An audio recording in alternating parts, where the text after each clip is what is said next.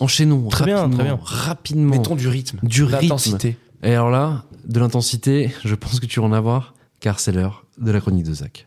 Oh no. Oh no. Oh no.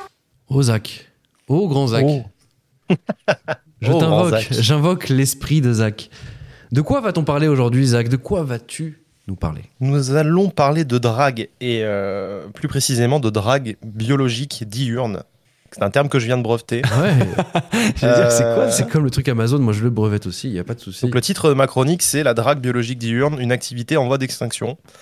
Donc par drague biologique diurne, j'entends l'action d'entrer en interaction directe avec un être humain qu'on ne connaît pas, afin de lui signifier notre désir de manière spontanée à son égard. Comme le cinéma, les tigres de Sunda et les bistrots de quartier, la drague biologique diurne est en menace d'extinction. Mais déjà, pourquoi je parle de la drague de jour et pas de la drague de nuit?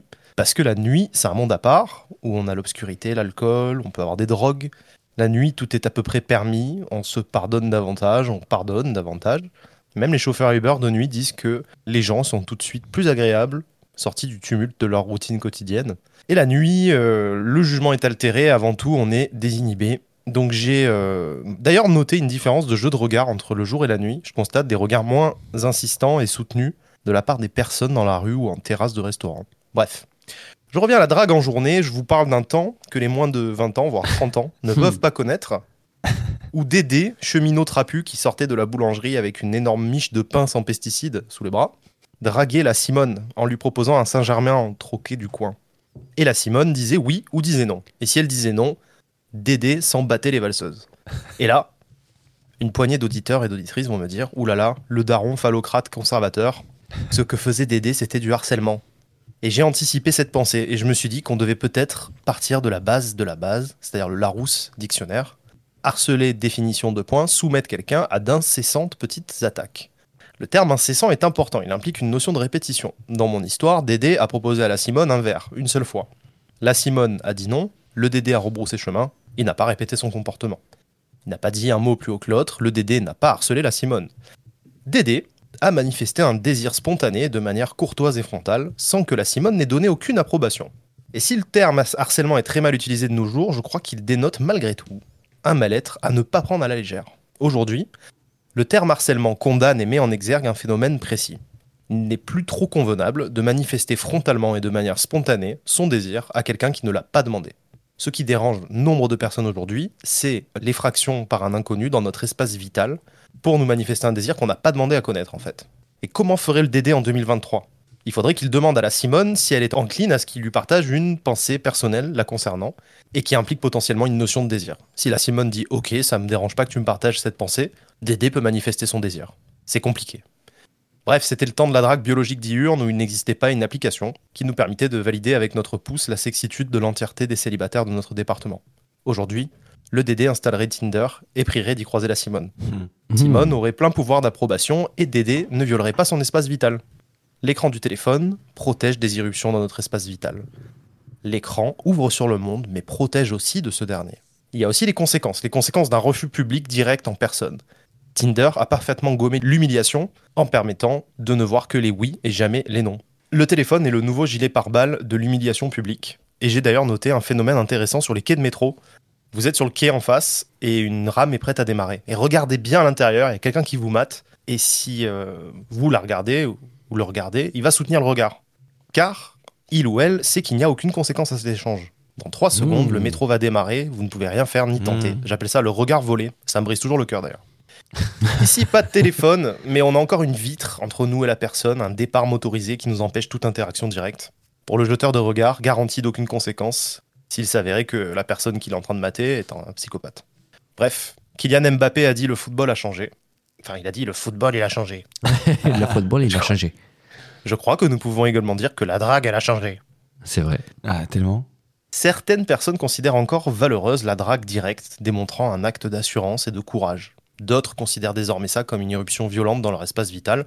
Pour eux, pas de différence entre un charmant Dédé et un militant Greenpeace en Sarwell qui te touche l'épaule et qui te dit Salut, t'as deux minutes pour parler de la planète Terre qui va mourir si tu me donnes pas ton rib? Oui. En conclusion, pour moi, le mieux c'est de vivre avec son époque Pour les nostalgiques des 30 glorieuses, installez Tinder avec une belle photo de profil, avec un béret à carreaux et une grosse miche de pain sous le bras. en bio, vous écrivez Je suis à l'ancienne, mais je respecte ton espace vital.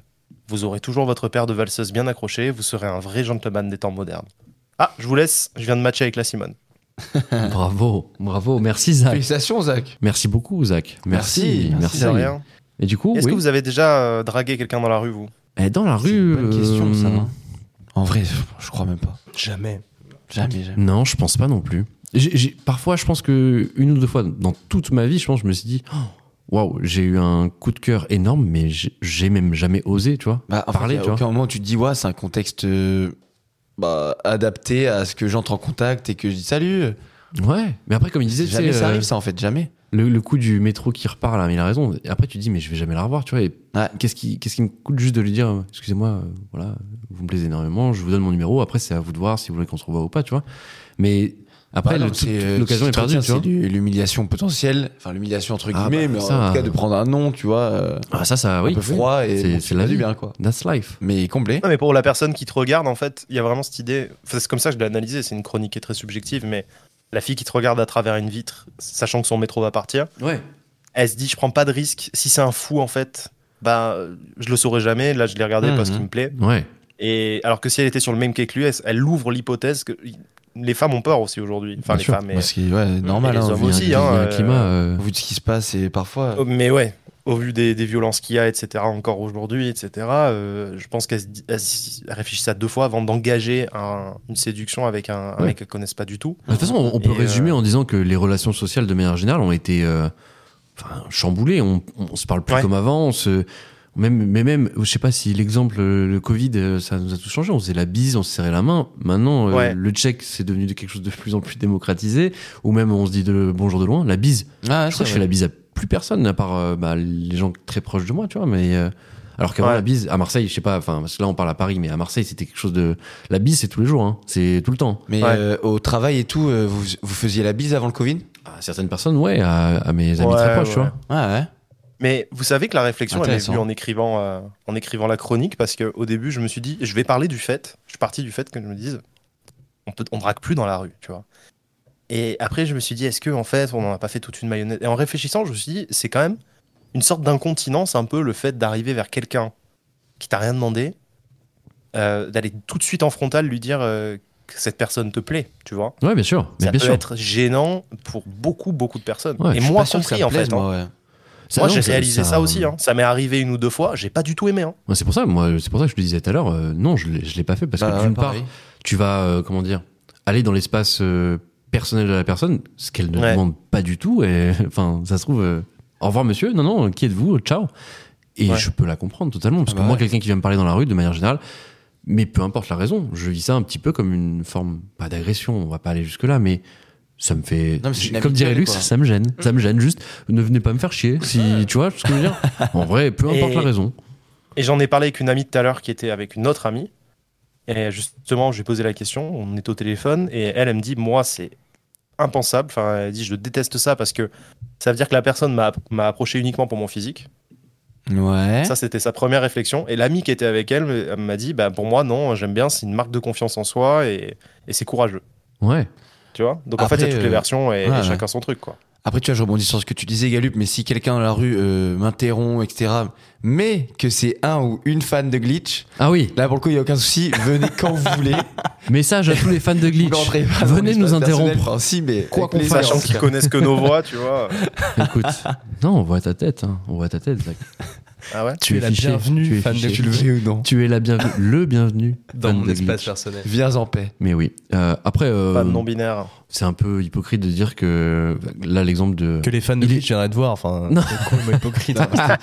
non, c'est pas du tout ce que je veux dire. n'existe pas. Le, quand, quand Zach évoque le fait que quelqu'un vient voir une autre personne pour son physique, c'est un peu hypocrite de dire que, bah évidemment que quand une personne te plaît, c'est aussi pour le physique, de manière générale. Mais quand tu connais pas une autre personne, Ouais, ouais, ouais. voilà, et quand tu rencontres la personne pour la première fois, évidemment que ça peut être, euh, ça peut être quelque chose de capital.